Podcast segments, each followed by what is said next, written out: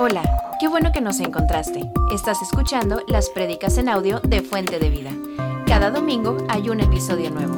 Bienvenido a la familia. Estamos disfrutando el nuevo sonido. Y empecé el domingo anterior a platicar ah, de que vivimos dentro de dos naturalezas y que estas dos naturalezas son parte de nuestra vida. Una es mi naturaleza espiritual y la otra es mi naturaleza carnal o, en, como hemos venido aprendiendo, mi ego, el yo falso. Lo que yo quiero, lo que yo deseo, lo que yo anhelo, lo que yo sueño, lo que yo quiero. Ese, ese yo ese es una proyección de mi ego y ese es el falso yo, no es el verdadero yo, como ya lo vimos anteriormente. Y dentro de nosotros están entonces dos naturalezas. Estas dos naturalezas es parte de nuestra vida. La naturaleza espiritual es la que nos permite acercarnos a Dios, tener una vida con Dios y poder disfrutar de la presencia con Dios. En cambio, la naturaleza carnal es la que nos conduce a tener una vida completamente separada de nuestro Dios. el pecado, aunque no lo veamos como tal, sino el pecado es y cuando hacemos las cosas centradas en nosotros, cuando el beneficio es para nosotros, cuando el primer lugar lo tenemos nosotros, cuando lo que yo estoy haciendo, trabajando eso, el centro es mi persona, el pecado empieza a ser parte de, de mi clase de vida. Y como es parte de mí, el enemigo nos ha hecho pensar que es la mejor vida que yo puedo lograr y, y, puedo tener. Y que esta manera de vivir es la que me va a conducir a la felicidad. Que cuando yo me sienta, cuando yo me, me vea, cuando yo considero que ya lo tengo todo, pues es un, es un engaño porque no es por ahí. Como lo hizo en el Edén, eh, que pudo desviar el corazón del hombre de para lo cual Dios nos creó para estar con él, lo pudo engañar y ahora nosotros pensamos que la felicidad la vamos a poder alcanzar cuando todos los satisfactores los podemos alcanzar con nuestro trabajo, con nuestro esfuerzo, en este sistema que la Biblia le llama el mundo, este sistema social que nos envuelve, esta estructura que se ha creado. Y fuimos engañados desde el Edén, como dice la palabra, y permitimos que la mentira fuera parte de nuestra vida y empezamos en esa búsqueda ansiosa de querer ser felices. Pero nos damos cuenta que eso no ocurre en nuestra vida, que siempre hay una vacuidad, que nunca es suficiente lo que logramos en esa empresa, en ese trabajo. Cuando no, no conocemos y estamos empezando, creemos que ahora sí hemos encontrado, que ahora sí es lo que yo quería, que es mientras que voy alcanzando. Cuando ya lo voy logrando me doy cuenta que no era por ahí, que he desperdiciado 10 años, 15 años, que no tengo esa plenitud de la vida, que hay algo que me falta. Y bueno, sabemos que antes de que nosotros recibiéramos a Cristo en nuestro corazón, que tuviéramos la vida de Dios en nuestro corazón, nuestro espíritu, que es la parte más importante de nosotros, es el que tiene esta percepción antes de que nosotros recibamos al Señor nuestro espíritu dice la palabra que no tenía una relación con Dios, no tenía la vida de Dios, no tenía la esencia de Dios y nuestro espíritu estaba muerto y estábamos muertos espiritualmente. Quien estaba gobernando, quien estaba dando dirección a nuestra persona era Satanás. Él es el que ponía nuestras motivaciones, Él es el que ponía nuestras inclinaciones, es el que nos engañaba con ciertos gustos, con ciertos deseos, con ciertos anhelos. Y pensábamos que eso era lo mejor, porque sentíamos que era por ahí. Teníamos ese feeling que nos hacía inclinar a que por ahí podíamos tener resuelto todas las cosas. Pero nos dice la palabra que eso pasó porque estábamos como ciegos, ciegos eh, para no ver, para no discernir, para no entender lo que está pasando a nuestro alrededor. Y no lo entendíamos. Por lo tanto, cuando yo no sé lo que está pasando, lo que está ocurriendo y cómo voy perdiendo mi vida y estoy dedicando mi vida a ese trabajo, a ese esfuerzo, a esas cosas, como que no lo alcanzamos a valorar lo que Dios nos está queriendo hablar. Y somos ciegos ante nosotros mismos. No nos conocemos, no nos podemos ver.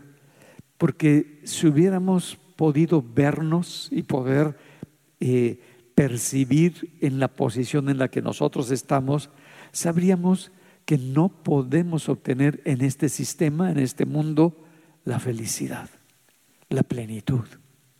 Pero cuando somos ignorantes y seguimos en esa misma situación, pues perdemos nada más el tiempo. Estuve en un funeral esta semana, una persona que venía a la congregación, pero se fue a vivir a Querétaro y falleció.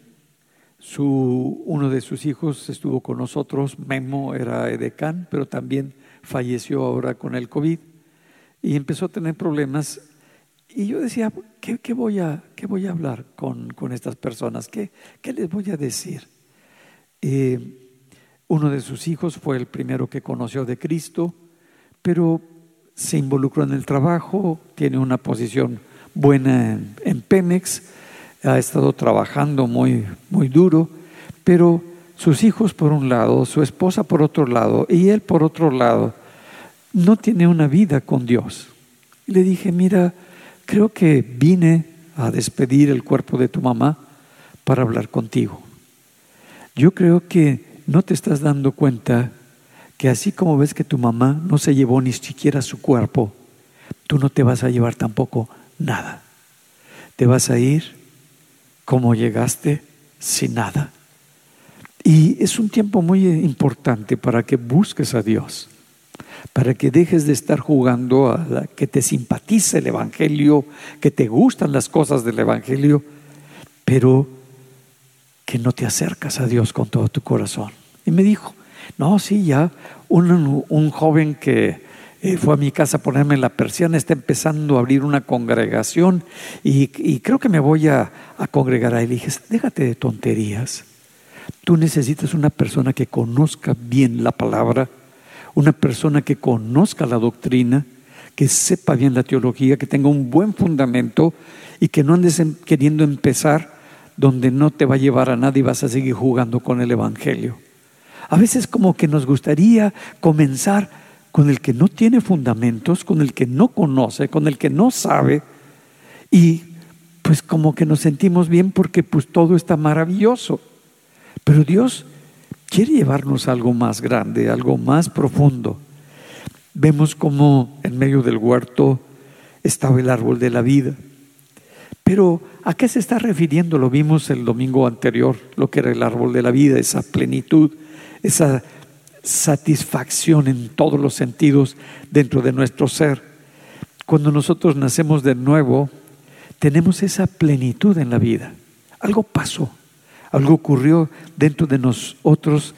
Nos damos cuenta que sabemos que no nos falta nada, que hemos encontrado lo que tanto habíamos buscado, que ahora tenemos a Cristo en el corazón y que eso es lo mejor que pudimos haber tenido. Y nos sabemos como que satisfechos en nuestro espíritu y empezamos a vivir en esa relación, porque anteriormente cuando nos separamos de Dios hay como una, como una sed, como una sequedad dentro de nosotros. No sabemos qué es lo que está pasando, pero decimos, sé que algo me falta, sé que no tengo esta vida, que no tengo esto. ¿Y qué es lo que necesitas? A Dios, a la presencia del Espíritu Santo dentro de ti. Y cuando me, siento como seco, como que, así como dice el, Salmo, así como el siervo brama. ¿Por qué brama? Porque ya no tiene agua, ya se está secando, se le está yendo la vida y es un dolor el que está teniendo porque sabe que no hay en dónde tomar esa vida, donde hay agua para que pueda tomar y pueda seguir con vida y lo único que hace es ese como dolor expresarlo. Dice, así está mi alma, así estoy yo, necesito de ti. Y es lo que nosotros necesitamos darnos cuenta, qué es lo que estás buscando, qué es lo que estamos nosotros buscando, qué es lo que nosotros queremos. Y está enseñándonos a que necesitamos de esta presencia de Dios en nuestro corazón y en nuestra vida, que, necesitamos tener esa plenitud dentro de nosotros, que solo lo encontramos cuando podemos entrar a la presencia de Dios. Y es esa vida, ese árbol de vida, es Dios, es el Espíritu Santo cuando viene a nuestro ser y nos llena nuestro corazón. Todo, todo comenzó el día que tú abriste el corazón.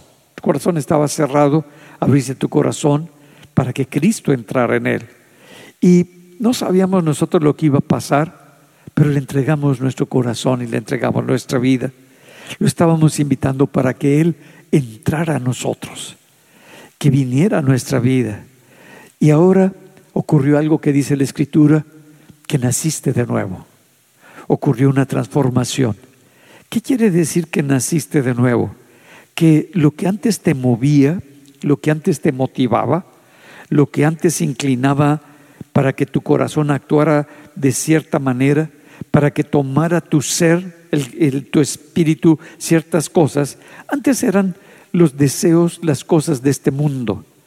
Eh, eh, pensabas en ti lo que tú ibas a ganar, porque te relacionabas con esa persona, porque ibas a obtener algo de esa persona, porque invitabas a comer a esa persona a tu casa, porque había algo que te podía ofrecer, algo que te podía dar, y estábamos centrados en nosotros. Pero cuando viene Jesús, algo cambió. Dejamos de pensar en nosotros, hay una nueva genética, hay una nueva vida dentro de nosotros. No es que en nuestro, en nuestro espíritu tengamos genes, los genes los tenemos en nuestro cuerpo, pero nos lo está tratando de explicar que hay algo en nuestro espíritu que ahora de ahí mana la vida, de ahí viene la vida. Y esa vida que viene de nuestro espíritu es Dios mismo. Y el que está poniendo en nosotros es la vida misma de Dios para que nosotros empecemos a movernos por medio de nuestro espíritu y se alinee nuestra alma y nuestro ego, nuestro cerebro, nuestra carne se pueda someter. Lo vimos cuando está como que explicándole Jesús a Nicodemo.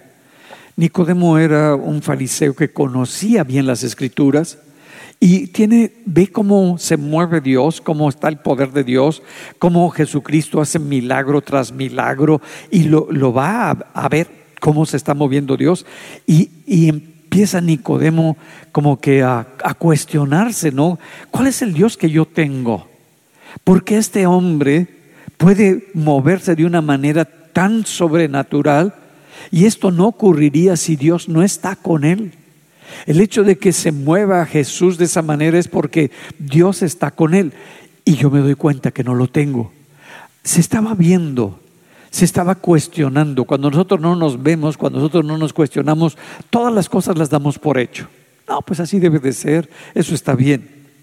Pero Jesús le dice muy claro en Juan 3:6, lo que es nacido de la carne, carne es, y lo que es nacido del Espíritu, Espíritu es. Está haciendo una diferenciación, una separación.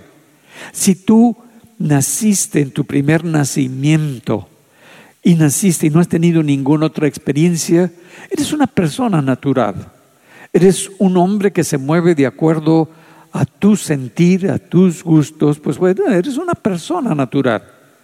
No has tenido esa transformación. ¿Quién va a dictar tus motivaciones, tus gustos, es tu ego, tu yo falso, tu carne, y normalmente está fundada en el pecado, en que yo sea el centro, el que yo quiero las cosas, el cómo yo quiero alcanzar todo eso. Y dice, pero el que es nacido del Espíritu, y lo pone con E mayúscula, está hablando del Espíritu Santo, que operó en nosotros y cuando viene el Espíritu Santo y empieza a operar en nosotros, entonces nuestro espíritu es el que va a dirigir, ya no nuestra carne.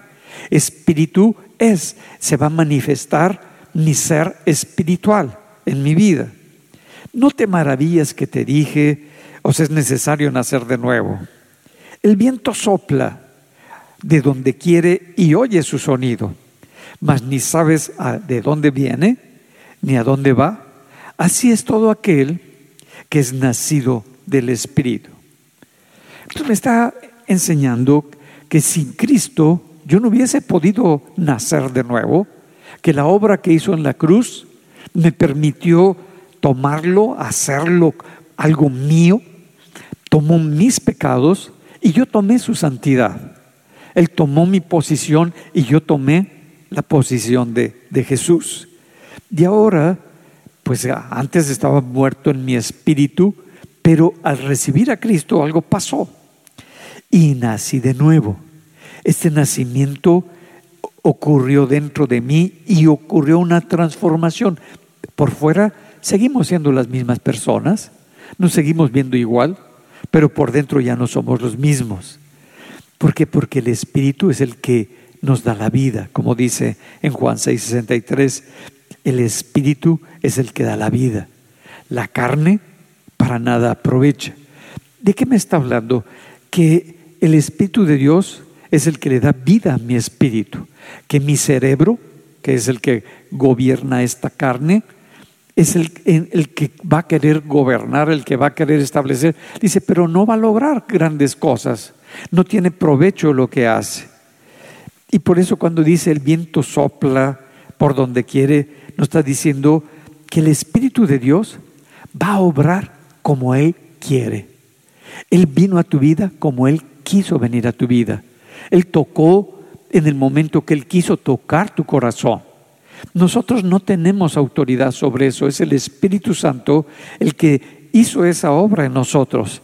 ¿Por qué? Porque Él es libre para actuar como Él guste porque el Espíritu Santo es una persona. A veces como que no alcanzamos a entender y tenemos claridad de Dios el Padre. Decimos, no, así es el Dios el Padre. Tenemos claridad de Jesucristo cuando vino y decimos, este es Dios el Hijo.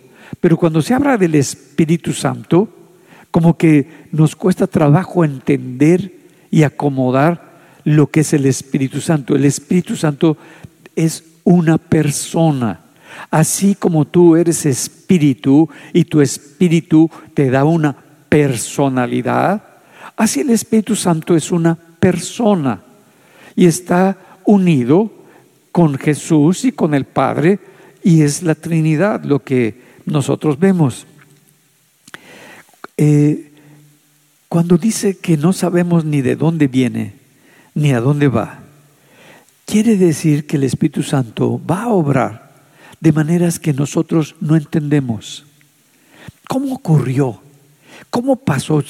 cuando recibo, cuando yo recibí al Señor, pues yo no hice nada en especial. Yo, yo no, no fue porque yo era buena onda. No, no, no había eso. Pero Él vino y entró a mi corazón y ocurrió un cambio. Entonces el Espíritu Santo tiene voluntad. El Espíritu Santo se mueve. Por eso dice que nosotros oímos la voz del viento. Ah, está hablando que sabemos que lo podemos escuchar porque es un sonido el que está produciendo, es la voz del Espíritu Santo, lo podemos escuchar nosotros, podemos ver los efectos que está teniendo en nuestro corazón y en nuestra vida. Es como el viento, cuando viene el viento se vuelan las cosas, de repente aparecen las cosas en, la calle tiradas, lo que tenías en la azotea o algo que no estaba bien agarrado, se desprendió con la fuerza del viento. Lo mismo es lo que nos está diciendo, que nosotros podemos ver cómo el Espíritu Santo está obrando, aunque no entendemos cómo lo hace, y empieza a ocurrir una transformación. Ahora tenemos esa vida dentro de nosotros. Ahora puedes tener una relación con Dios. Antes no la tenías. Ahora puedes aprovechar, disfrutar, gozar de esa relación que era imposible para ti. Y es que el Espíritu Santo te dio esa vida. Entonces, hay un cambio dentro de nosotros que no hemos alcanzado a comprender, una transformación. Y empieza a ver dentro de nosotros, conforme pasan los días después de que recibimos a Jesús, de que el Espíritu Santo nos dio vida, a los, a los pocos meses o a los pocos días empezamos a entrar en una lucha como entró Pablo. Y dice, ahora me siento en una guerra, en una, en una lucha continua. No sé cómo, cómo hacerle, no sé cómo, ¿por qué? Porque ahora ya se ve. Antes no se veía cómo vivía. Antes no vivía su vida, no veía su vida pecaminosa. Antes no veía su egoísmo, no veía sus mentiras, no veía su manipulación, no, no veía su control, no podía ver cómo engañaba y se engañaba. Y dice, ahora hay una lucha dentro de mí. Y dice, es que esa lucha interna no quiere decir que Pablo siempre vivió en esa lucha. No, está diciendo, cuando yo empecé, cuando empiezo a darme cuenta, hay una guerra dentro de mí.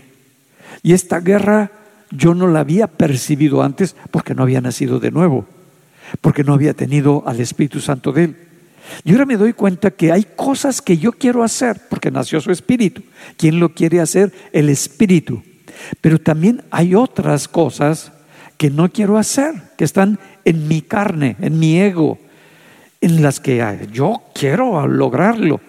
Dice, y hay esta lucha entre mi carne y mi espíritu, entre mi cerebro y los condicionamientos y aprendizajes y las creencias que adquirió mi cerebro y las pasó a mi corazón y lo que hay ahora en mi espíritu, que porque ahora la palabra de Dios es mi palabra y la empiezo a leer y me empiezo a dar cuenta y la disfruto, digo, ¿qué está pasando? Te das cuenta, y se estaba dando cuenta que había una naturaleza muy difícil que era parte de él. Y ahora hace una pregunta, ¿cómo le voy a hacer? Me doy cuenta que no tengo yo el poder, que yo no tengo la fuerza para librarme del poder que tiene mi ego, mi carne, sobre mí. No tengo esa capacidad. Se está dando cuenta de algo muy, muy fuerte. Cuando yo no me doy cuenta, ay, mi ego, tu ego te va a gobernar durante toda la vida. Tu ego te va a decir que hagas y que no hagas, qué quieres y qué no quieres. No el Espíritu de Dios, no tu Espíritu. Quien sigue gobernando es tu carne. Y vas a, a buscar todo para tu propio beneficio y no para la gloria de Dios. Entonces dice, hay algo que es malo que está dentro de mí. Algo con el que yo no me lo puedo quitar porque es parte de mi cerebro, no, no me puedo descerebrar. Entonces, ¿quién me puede librar? de esta naturaleza. Y dice de este cuerpo de muerte, de esta estructura, de esta forma de ver la vida, de esta manera de percibir las cosas, de sentir las cosas. ¿Cómo me libro de eso que es parte interna mía? Y nos da la, respuesta en el libro de Romanos, capítulo 8, en el verso 2. ¿Cuántos han estado batallando dentro de ustedes entre que quiero hacer las cosas de Dios, que quiero, que quiero ser veraz, no quiero andar con mentiras, no quiero andar con hipocresía, no quiero andar con manipulación, quiero vivir con esta presencia de Dios, pero seguimos con esas luchas. Y, y la pregunta es, ¿quién me va a poder librar de esta? Porque esto que debía de ser por un tiempo corto quizás se ha prolongado en tu vida. Quizás sigues batallando y sigues en esa lucha todavía interna. Y no debe de durar tanto tiempo esa lucha dentro de nosotros. Y dice, porque la ley del Espíritu de vida en Cristo Jesús me ha librado de la ley del pecado y de la muerte.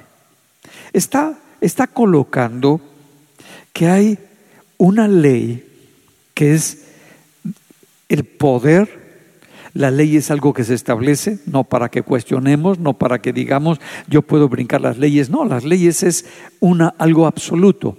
Dice la ley del Espíritu, entonces el Espíritu Santo está operando en mí y su poder es mucho más fuerte que el poder que tenía antes la ley que me sometía a vivir en pecado y pensar lo malo y hablar la mentira y buscar mi egoísmo. Dice, hay una ley muy poderosa dentro del Espíritu de Dios en Cristo Jesús, que es la única que me ha librado de la ley que tenía antes mi cerebro, mi yo.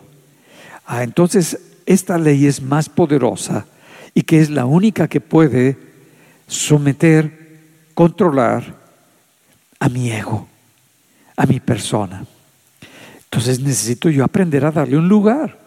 Pero no es en sí a la ley, es al Espíritu Santo. Darle ese lugar al Espíritu de Dios. Dice en Romanos 8:3, porque lo que era imposible para la ley, por cuanto era débil por la carne, antes era eso imposible, quitármelo, cambiar, dejar de gritar, dejar de controlar, dejar de engañar, dejar de manipular. Dice, antes era imposible para mí, porque era parte de mi vida. Dice, Dios enviando a su Hijo en semejanza de carne de pecado, y a causa del pecado, condenó el pecado en la carne, para que la justicia de la ley se cumpliese en nosotros, que no andamos conforme a la carne, sino conforme al Espíritu. Y aquí hace una separación. Dice, ahora ya no tienes por qué andar conforme a la carne, ya no tienes que pensar, ya no tienes que moverte, ya no tienes tu, tu antiguo ego, tus necesidades supuestas que tenías antes, ya no tienen que dirigir tu vida. Esas supuestas necesidades no son tan importantes, no son tan significativas. Y es lo que me está diciendo, hay algo más valioso y más importante. Y entonces ahora es el Espíritu de Dios a quien yo tengo que darle ese lugar en mi espíritu para que empiece a ocurrir ese cambio dentro de mi persona. Y entonces me dice que ya no me muevo conforme a mi ego, a mi naturaleza pecaminosa, sino que ahora estoy aprendiendo a moverme conforme a lo que el Espíritu de Dios me habla. Antes el Espíritu de este mundo te decía, tú necesitas esto, tú quieres esto, tú, eh, pero no te habla, sino, yo necesito esto, ay, me gusta esto, me gusta aquello, ay, yo soy importante, yo soy valioso, yo soy significativo, ay, que me atiendan, que me den un lugar, que me den un reconocimiento, el centro soy yo no Cristo. Y dice, ya no somos así, ya no eres así, ya no necesitas eso. Eso era un engaño que el príncipe de este mundo ha puesto en tu corazón, que no es la vida. Ahora ya no andas en ese proceso, sino andas viviendo conforme al Espíritu. Entonces, si yo vivo conforme al Espíritu, yo digo, ¿qué es lo que me está motivando para hacer lo que hago, la relación que establezco con otra persona. Lo que yo le voy a decir a la otra persona, ¿por qué se lo voy a decir? Lo que voy a, porque muchas veces eh, a uno lo, lo, cuestionan, vamos a suponer que te están preguntando, oye, ¿por qué esto, lo otro? No, y cuando yo no me puedo ver, cuando yo no puedo reconocer, cuando yo las quiero ganar todas, ¿conoces a gente que quiere ganarlas todas? Bueno, no, no, no, no te veas a ti. Pero muchas veces queremos ganarlas todas. Y como queremos ganarlas todas, pues tenemos soluciones, tenemos respuestas, tenemos todo. Y esto, no, no lo había pensado, pero con esa habilidad, quien está hablando es tu ego, tu yo falso. Y Dios quiere que dejes eso, que dejes esa manera de pensar, esa manera de responder esa manera de reaccionar, esa manera de sentirte que no vales, que no eres importante, que no eres significativo y que entonces necesitas sentir que alguien te diga que tú eres una maravilla. No lo necesitas. No es importante para, para tu vida. Y es lo que nos está diciendo. El importante es el Espíritu de Dios, el Espíritu Santo. Entonces, ¿qué es lo que te motiva a hacer lo que haces? ¿Qué es lo que te motiva a trabajar como trabajas? ¿Cuál es el impulso que hay para que hagas eso? No es que yo me gusta el conocimiento. Qué bueno que te guste el conocimiento, pero ¿qué hay detrás de ese gusto de conocimiento? Que la gente sepa que tú sabes mucho, que la gente sepa que tú eres una persona muy capaz, muy brillante. Entonces, ¿y por qué quieres que la gente sepa que tú eres una persona capaz, inteligente, brillante?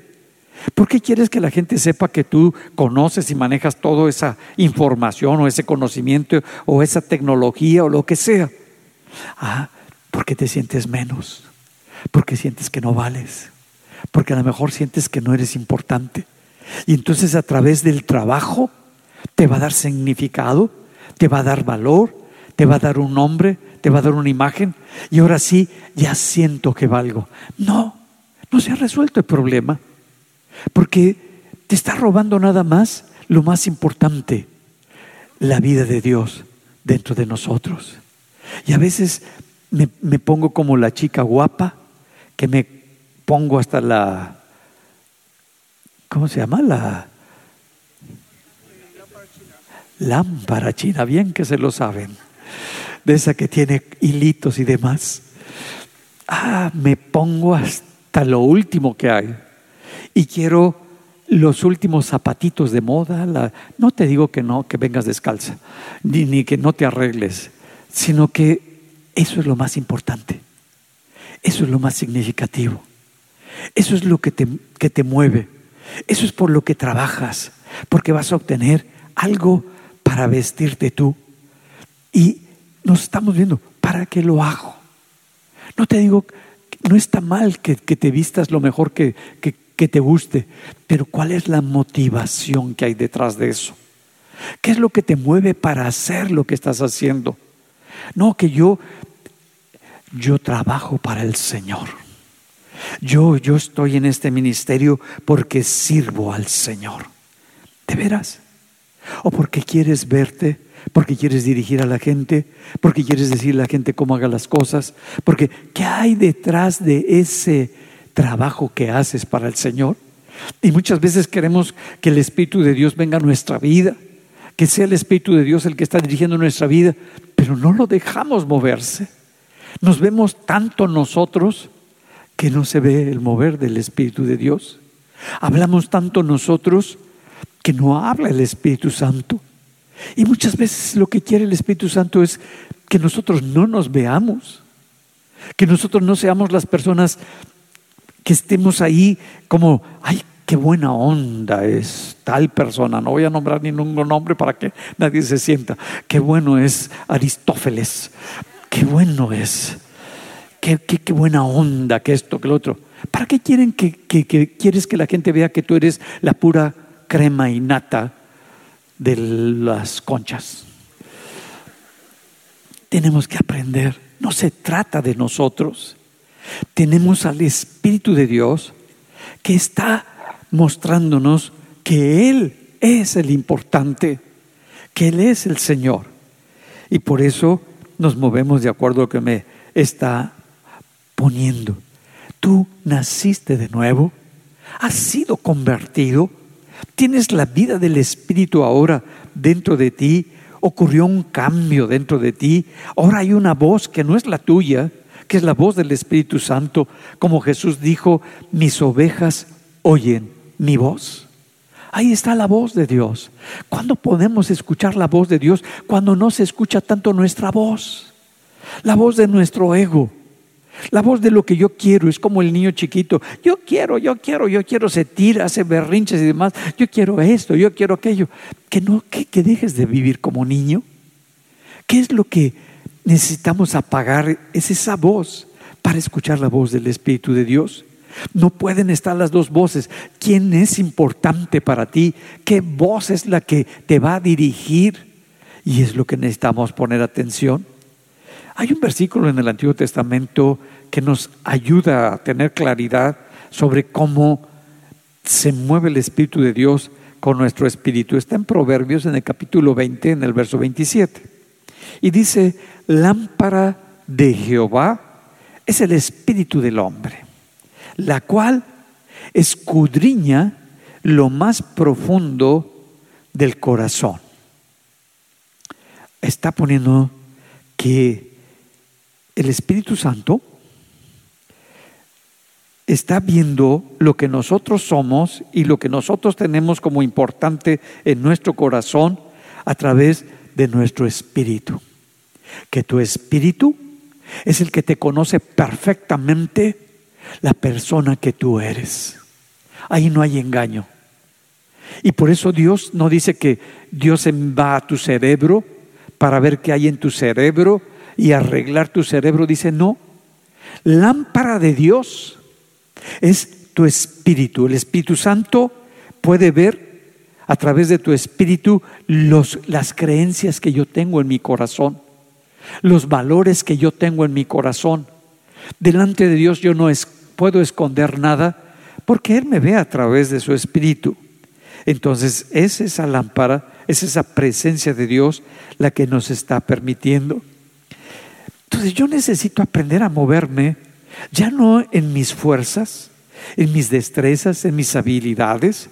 Ahora tengo el Espíritu Santo para moverme en el poder que me ofrece a mi espíritu el Espíritu Santo. Y en ese poder yo me puedo mover. ¿Y cómo? Empiezo por escuchar su voz. Empiezo por escuchar lo que Él quiere decirme. Pero ¿sabes cuál es la clave? si estás dispuesto a hacerlo. De nada sirve escuchar una voz donde yo voy a hacer mi propia voluntad, donde yo voy a hacer lo que ya tengo planeado hacer. Cuando yo escucho, y si quieres escuchar la voz de Dios, es porque Dios es Dios para ti, porque Dios es Señor sobre tu vida. Y lo que Él te diga, eso vas a hacer y en eso te vas a mover. Nosotros sabemos que Dios es tres personas, el Padre, el Hijo y el Espíritu Santo. Y entonces vemos Dios Padre, Dios Hijo y Dios Espíritu Santo.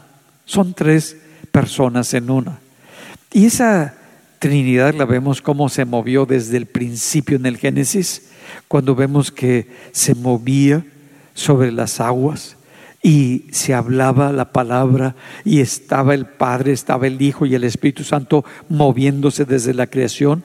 Cuando vemos en el libro de Génesis la palabra Elohim, es plural, no es un solo, es una palabra plural, son varias personas. Cuando el hombre levanta la torre de Babel, habla y dice, descendamos con el hombre y confundamos su lengua.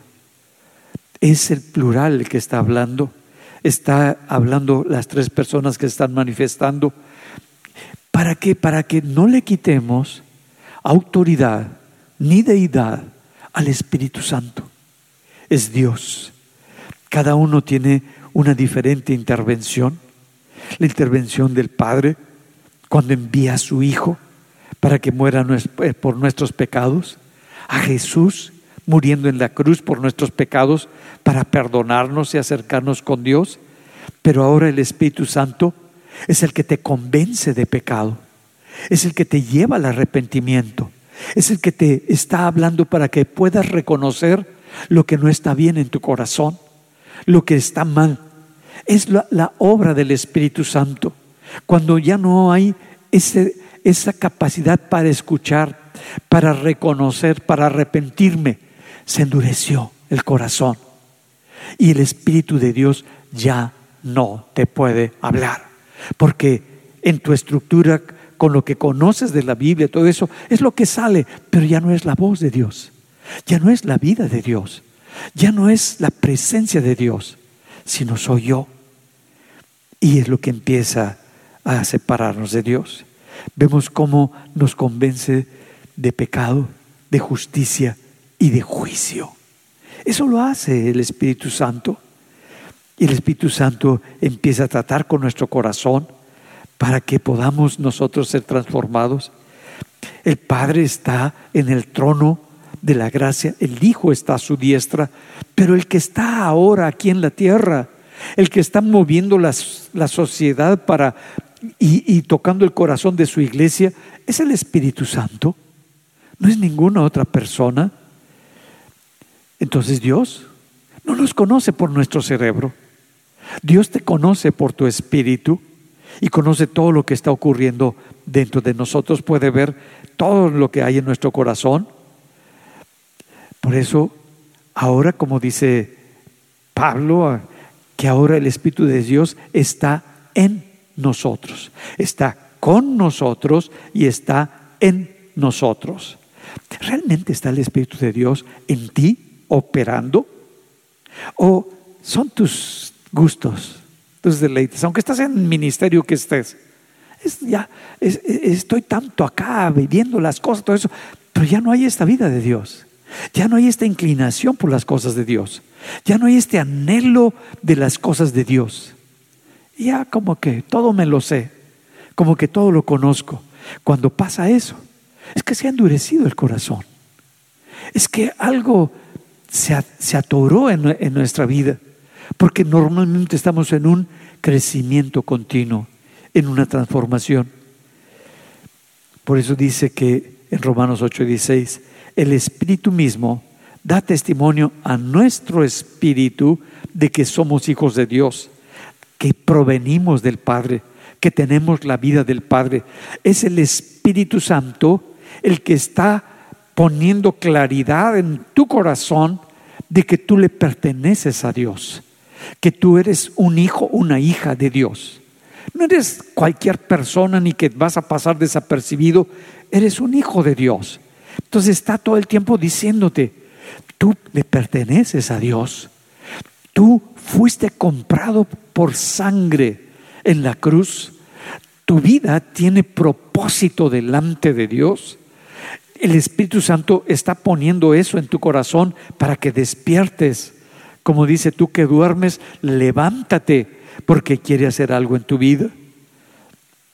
Pero como que en algunas personas es difícil oír la voz de Dios. Escuchan su voz, escuchan sus deseos, escuchan sus, estructuras que ya tienen, porque como que es un área difícil, un área conflictiva y problemática el ser dirigidos por el Espíritu Santo. Como que nos cuesta trabajo que, que siendo Dios nos dirija y como que decimos, ¿cómo, ¿cómo puedo hacer eso? Bueno, si te das cuenta, vamos a tener que luchar contra tres influencias que siempre van a estar peleando para que no seas dirigido por el Espíritu Santo. Una de ellas es la voz de Satanás. Él va a estar peleando. Claro que no viene él personalmente para tratar contigo, tiene a toda una estructura para que pueda empezar a poner una voz en ti.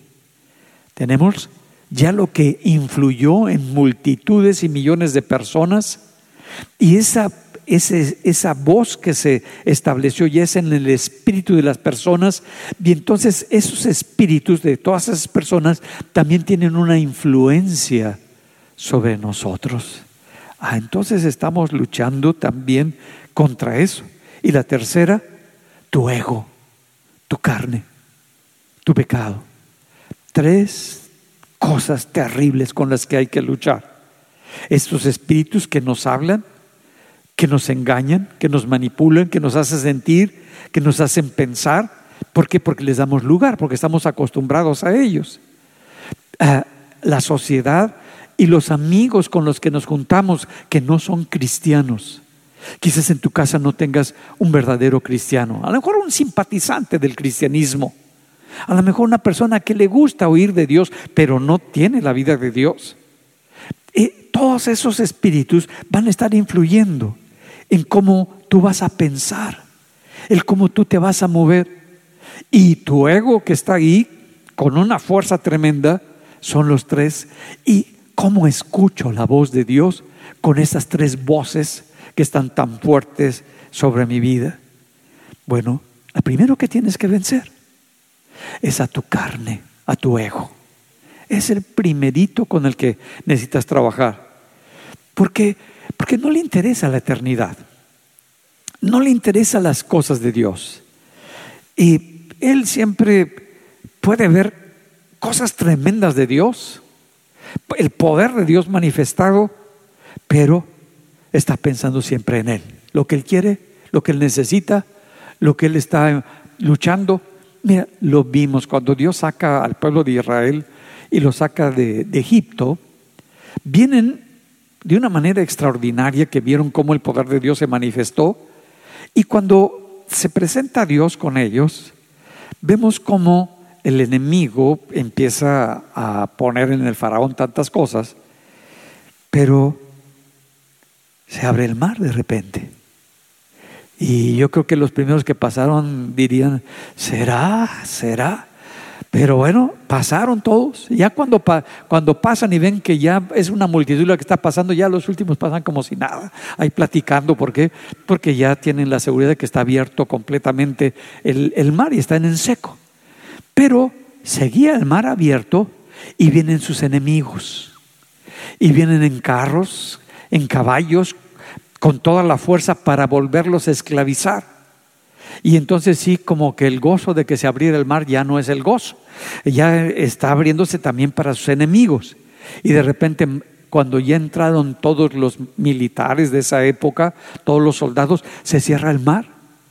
No, hombre, les da por cantar, brincar y saltar del gusto de que eh, no se los llevaron y no los mataron.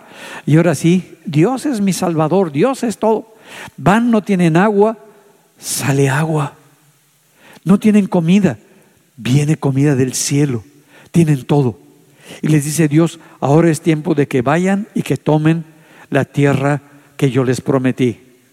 Ah, no. No, eso de yo esforzarme, eso de arriesgar el pellejo, no. Y no le creyeron a Dios cuando era la parte de actuar ellos, la parte de hacer ellos, la parte de usar la fe que Dios les había dado a ellos, no quisieron moverse en esa fe. ¿Qué es lo que hicieron todos? ¿Conoces a gente que siempre está hablando mal de todos? ¿Que siempre habla lo negativo? ¿Que siempre habla terribles cosas de todos? Esa persona no sirve. Ese licenciado es de lo peor, ni te acercas con él. No, ese doctor, no, hombre, es de lo más chafa que puede haber. No, no, no, no, no, no vengas con él. Y todo el tiempo, ay, qué horrible. Así era el pueblo de Israel. Todo lo malo, todo lo feo, todo lo que habían visto, lo habla. Y no entraron por cómo estaban viendo. Porque porque no tomaron en cuenta la voz de Dios que los estaba dirigiendo. Cuando escuchamos la voz de Dios, necesitamos esa certeza, ese fundamento de que es la voz de Dios. ¿Y cómo voy a saber que lo que estoy escuchando es voz de Dios y no es mi cabeza? ¿O no es el otro que me está influyendo? Bueno, se nos dio la Biblia, que es la palabra de Dios. En la Biblia, quien la escribió fueron hombres, pero dice, inspirados por quién? Por el Espíritu Santo. Quien escribió la Biblia fue el Espíritu Santo. Los otros nada más lo hablaron. Pero en la Biblia viene todo acerca de lo que Dios quiere, de cómo es Dios, de lo que quiere establecer. Si yo no leo la Biblia, pues no sé si lo que estoy oyendo es de Dios o es mío. Si yo no le dedico tiempo a conocer la escritura, ¿cómo sé que es Dios el que me está hablando? Si yo no profundizo en la escritura para ver lo que me está enseñando el Señor, porque yo puedo leer por leer, pero entender lo que estoy leyendo, profundizar en lo que estoy leyendo, pues no, no es fácil. Dios nos quiere llevar más allá cuando tú profundizas, cuando no te vas por encimita, cuando tú no eres lo más importante, sino cuando lo más importante es lo que Dios quiere hacer en tu casa, en tu familia, en tu colonia, en tu sociedad, en el mundo en el cual estamos inmersos y que no somos el centro de todo, que el centro de todo es Dios. Y entonces tenemos a la palabra de Dios. Hay gente que dice es que Dios me dijo que hiciera esto. Dios me dijo que me moviera a esto. Pero son personas que no se someten a nadie, que no, no pueden someterse. Es gente que nunca pide un consejo, es gente que siempre está bien y terminan haciendo algo que está fuera de la palabra, fuera de lo que nos dice la escritura. Eh, estaba recordando junto con mi esposa, dice, ¿te acuerdas de este hombre que fuimos a un encuentro, antes teníamos encuentros, y pues su esposa y él, la esposa siempre peleando con él, todo eso, y de pronto le dice este hombre a su esposa, Dios me dijo que te dejara y que me casara con mi secretaria. Aleluya. Híjole. Y, lo, lo, decía con toda certeza. No tuvimos a otro, ¿no? Que uno de la congregación le prestó dinero y le dijo, Dios me dijo que no te pagara. Ah, chihuahua, ya se amoló el otro. Y si quieres algo, ve a pelear con Dios. Híjole, ¿cómo es posible? Para eso tenemos la escritura. La escritura dice que no le debamos nada a nadie. Es muy clara la palabra. Es que Dios me dice que ese hombre o esa mujer, lo que tú quieras, es lo mejor para mi vida. Porque todos los cristianos que he conocido, medio chafas. Y este es el mejor o esta es la mejor propuesta. Aleluya. Y tú dices, ¿cómo? ¿Qué dice la Biblia? ¿Es cristiano? No, pero va a ser en el Señor. Pero además está de acuerdo conmigo está de acuerdo en lo que a mí me gusta y todo eso. Mm, qué interesante. Mira, el Espíritu Santo y la Biblia nunca se contradicen. Nunca.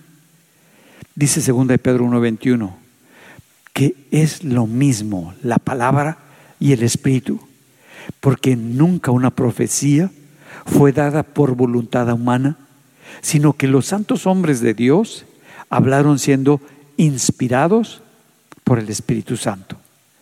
Entonces, y lo dice en, Timoteo 3:16, toda escritura es inspirada por Dios y útil para enseñar, para redarguir, para corregir, para instruir en justicia, a fin de que el hombre de Dios sea perfecto, enteramente preparado para toda buena obra. Entonces me está enseñando que la escritura es el punto de referencia. La Biblia dice, no te unas en yugo desigual. No te unas. Y luego lo evangeligan. ¿Conocen a los evangeligadores? Lo traigo a la congregación. La persona, la chica o el chico ahí se sientan, escuchan. No reciben al Dios, pero están contentos. No tienen una conversión, pero están contentos. Y se casan. Y después pues va a salir su verdadera naturaleza, donde el hombre pues sigue compartiendo su amor con muchas otras personas y las mujeres también con muchos otros chicos. Y tú dices, ¿qué pasó? Pues que no había tenido esa conversión. Tengamos cuidado. El Espíritu Santo nos habla todo el tiempo. El Espíritu Santo te va a guiar, te va a dirigir, te va a mostrar. Y a veces como que queremos tomar por opiniones de que dicen aquí, dicen allá, y ah, estaba viendo que eh, ahora los barcos, los grandes barcos, pues se van dirigiendo por la señal que les da el satélite y les va diciendo por dónde deben de ir y si hay alguna tormenta, todo eso los mueve y luego los llegan para que lleguen más rápido al lugar de destino. Pero Últimamente se ha visto que hay hackers, de estos que sabotean a los satélites para que no les llegue la información a los barcos y de repente se detienen en el océano el barco porque no tienen señal alguna y no saben ni cómo avanzar. Y entonces los hackers empiezan a hablar con la compañía, necesitamos tanto dinero o que tu barco se vaya donde quiera. Y ahí está el barco parado en alta mar y no, no saben cómo moverse. ¿Por qué? Porque los nuevos marineros no se saben dirigir por las estrellas. Y como no se saben dirigir por las estrellas, pues este, ahí se quedan estrellados en el mismo lugar. Y ahora lo que están haciendo, conociendo cómo va la tecnología, es que todos los marineros tienen que aprender a ser guiados por su aparatito y por las estrellas para dirigir al barco. Si tú no eres dirigido por Dios, te vas a perder en el camino. Te va a hackear el enemigo y no vas a saber ni por dónde moverte. Por eso necesitamos que el Espíritu Santo sea quien me dirija, quien establezca ese cambio en nuestra vida. La voz del Espíritu de Dios es muy importante en nuestra vida. Es lo mejor que podemos tener. Es ese sonido tan claro que viene a nuestra vida y que empieza a darle sentido y que nos empezamos a sentir completos. Si has dejado de leer la palabra, no vas a poder tener la certeza de si es Dios el que te está diciendo eso o es tu propio gusto el que te está inclinando hacia eso. ¿Por qué? Porque cuando nosotros nos perdemos, cuando nosotros dejamos de escuchar consejo, cuando nosotros empezamos a querer y vemos que es la, la mejor solución, nos olvidamos de Dios, nos olvidamos del pastor, nos olvidamos de los que te pueden dar un consejo que tiene una vida correcta delante de Dios y enfocamos para hacer las cosas a como yo quiero. Yo me doy cuenta cuando vienen conmigo y hablo con una persona y les digo, ¿cómo estás? Muy bien, pastor, muy bien, todo muy bien. Ah, qué bueno. ¿Y cómo vas con esta cosa que tienes? No, pues, y, empieza a defender su postura, ya no está escuchando. Cualquier cosa que digo ya tiene una solución. Cualquier cosa que le hablo ya tiene una respuesta automática. Cualquier, digo, pues ya no quiere, no quiere oír. Su corazón se ha cerrado, su espíritu se debilitó. Se está secando su espíritu. Ya no tiene esa vida de Dios. Ya no puede discernir lo que Dios quiere mostrarle, porque no me conviene eso para lo que yo quiero. ¿Sabes? Un indicador, además de la palabra de Dios, es su paz. La paz de Dios es sobre todo y su vida dentro de nosotros, como dice Romanos 8:6, porque el ocuparse de la carne es muerte. Pero cuando te le das ese lugar al Espíritu Santo, es vida y paz. ¿Estás lleno de esa vida de Dios? ¿Tienes esa paz de Dios? ¿Y lo que estás haciendo, la decisión que estás tomando, va de acuerdo a la palabra de Dios? ¿Hay un equilibrio en lo que haces? ¿Puedes hablar abiertamente lo que estás haciendo porque tienes paz en tu corazón? No tienes esa lucha. Mira, la palabra espíritu en la Biblia en griego es neuma y en hebreo es ruach es ese soplo, ese mover del Espíritu de Dios. Cuando Jesús compartía a sus discípulos, nos dice que, la, que Jesús enseñaba por el Espíritu, que Jesús sanaba por el Espíritu. A sus discípulos era diferente la enseñanza. Al pueblo le enseñaba por parábolas, pero a sus discípulos se sentaba y se las explicaba. Y les enseñaba todas las cosas que el Padre le estaba mostrando. Estaba discipulando, estaba interactuando con ellos. Por lo tanto, Jesús fue llevado a la cruz. Cuando es llevado primero al desierto, fue llevado por el Espíritu de Dios. Y cuando regresa del desierto, regresa en el poder del Espíritu de Dios. Cuando abre las escrituras para testificar lo que decían las escrituras de él, habla por el Espíritu de Dios. Entonces vemos cómo quien está dirigiendo, el que lo resucita de los muertos, es el Espíritu Santo. El Espíritu Santo es una persona, mis amados, mis amadas. Es una persona a la cual necesitamos tener esa relación con Él para que ya no estés batallando. Toda persona que es dirigida por el Espíritu Santo, su vida es cambiada, es transformada. No es la misma persona, no tiene las mismas broncas de siempre, no tiene las mismas luchas que siempre. Es una persona que habla lo que Dios está haciendo hoy en su vida, lo que Dios está poniendo hoy en su corazón, es el Espíritu Santo operando en su vida de ella, como actuaba en la iglesia primitiva.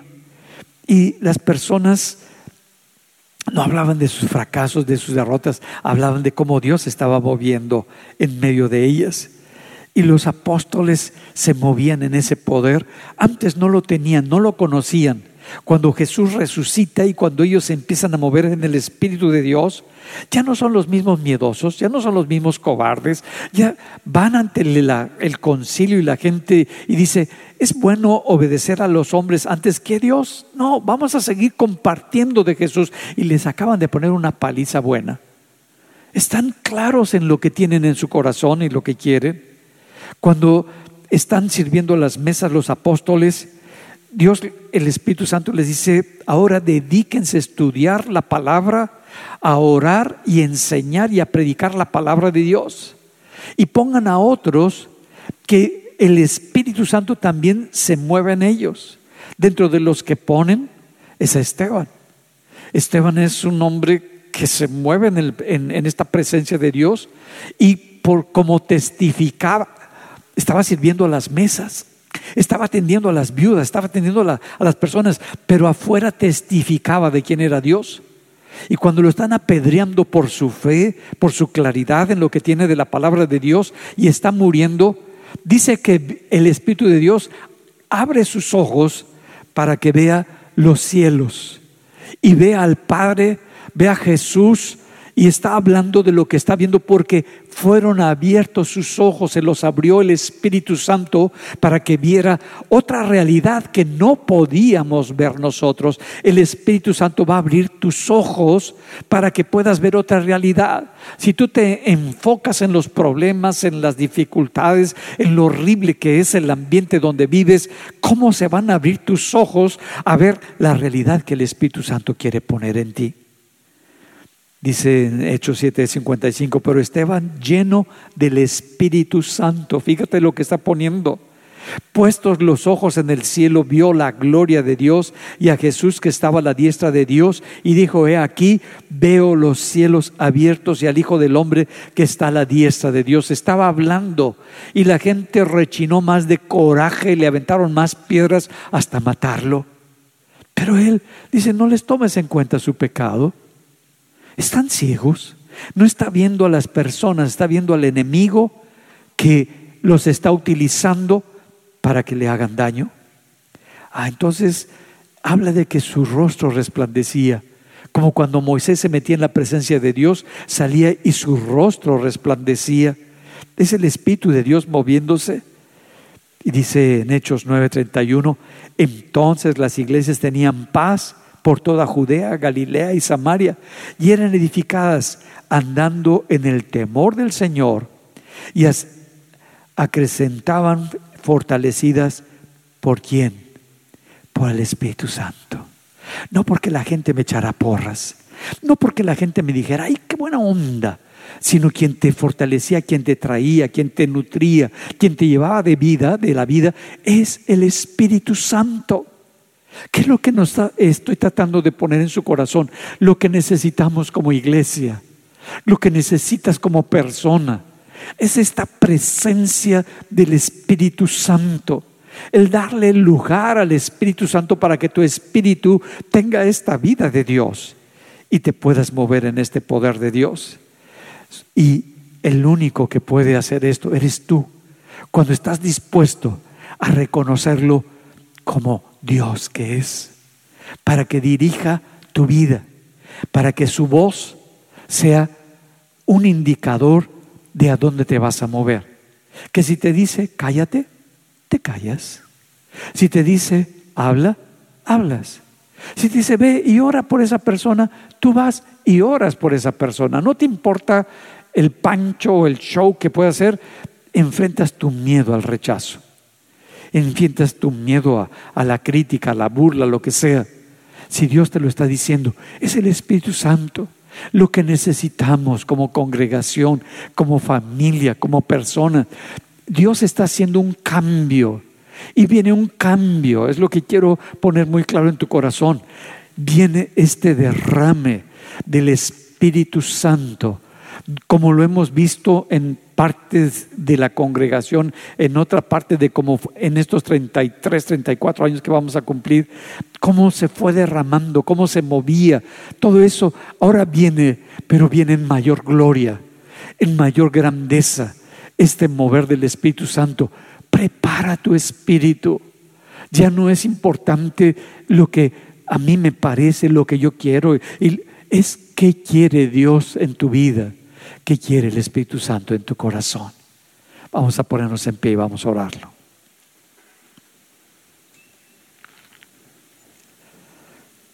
¿Qué puedes decirle, Espíritu Santo? Yo te quiero a ti. Yo quiero esta presencia tuya. Yo quiero adorar al Padre. Y el que prepara mi corazón, el que prepara mi espíritu, eres tú, Espíritu Santo. Que puedes levantar tu necesidad y te va a escuchar. Tu problema y te va a escuchar. Es el Espíritu Santo. Él quiere venir a tu vida. Él quiere cambiar todas las cosas que están a tu alrededor. Pero va a empezar contigo. Va a empezar desde adentro de tu corazón. No es, no es por afuera, es por adentro.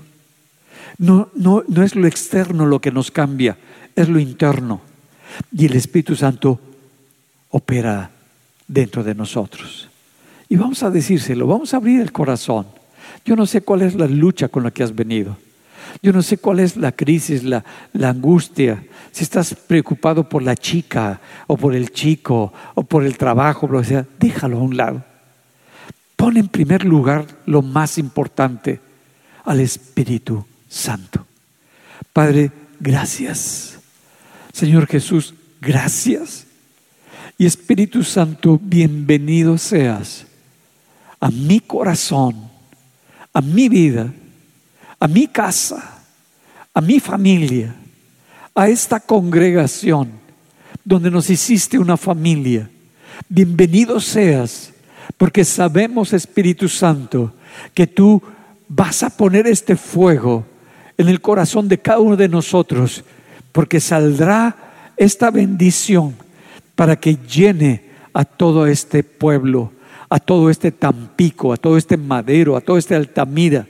Sabemos que tú vienes para traer un cambio a nuestra nación, que no es que pensemos solamente en nosotros, sino que pensemos en la grandeza tuya, de las cosas que tú quieres hacer, no solamente dentro de este lugar, sino hacia afuera, para gloria tuya, Padre. Te damos gracias y te bendecimos, Padre, por la obra que tú estás haciendo en nuestra vida y en nuestro corazón.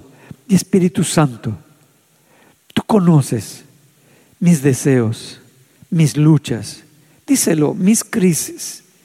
Tú me conoces.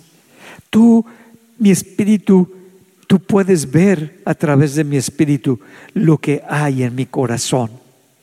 Te pido que empieces a tratar conmigo yo quiero de ti, yo quiero y anhelo tu presencia, yo anhelo estar a tu lado, quiero oír tu voz, quiero estar en esta presencia tuya que cambia todo, que transforma mi vida, que cambia mi corazón.